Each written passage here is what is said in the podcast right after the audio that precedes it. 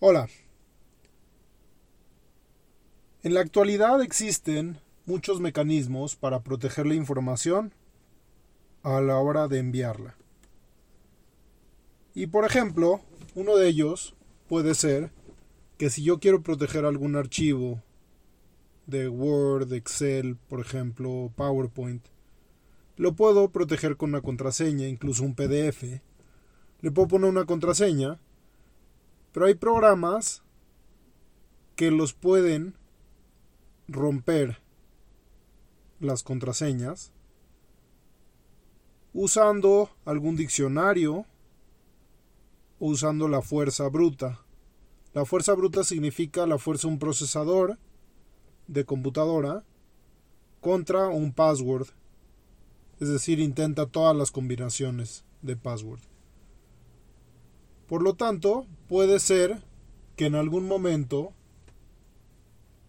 puedan llegar a romper este password y a descifrar el contenido por ende. Pero, si nosotros ciframos un correo electrónico, este sería imposible de descifrar a menos que sea por el destinatario adecuado.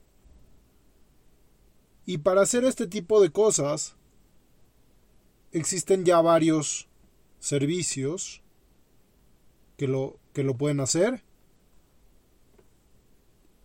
Y se le envía al destinatario una contraseña y una llave para abrir ese correo electrónico. Lo cual, por ejemplo, puede hacer muy segura la comunicación entre empresas, sobre todo corporativos, grandes, o gobiernos de países. Es importante saber que si nosotros ciframos un correo, después, si la persona que lo quiere abrir no lo no, tiene los datos adecuados, no lo va a poder abrir.